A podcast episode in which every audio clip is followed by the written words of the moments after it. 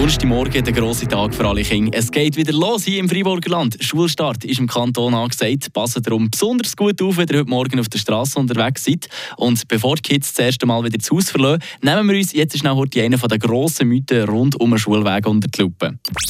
Eine Portion Wissen für einen starken Tag. Schlauere Tag mit Radio FR.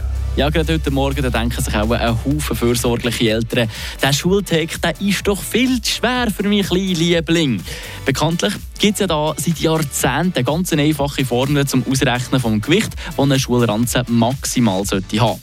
Körpergewicht vom Kind geteilt durch 100 mal 10, sprich also 10% vom Körpergewicht, das das Kind hat.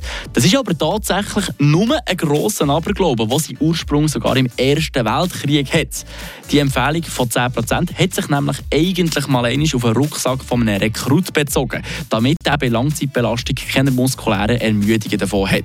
Mittlerweile sind sich aber fast alle Orthopäden einig, dass das so nicht auf einen Schulrucksack der Kinder angewendet werden kann. Gerade zwei Studien Studie aus dem Deutschen haben vor kurzem belegt, dass der Rucksack bis zu 20% vom Körpergewicht dürfte haben. Wenn ihr also heute Morgen noch helfen, die letzten Bücher einpacken, müsst ihr euch keine Sorgen machen. Eure Kinder die werden das sicher packen. Frische Tag, der Radio FR Morgen.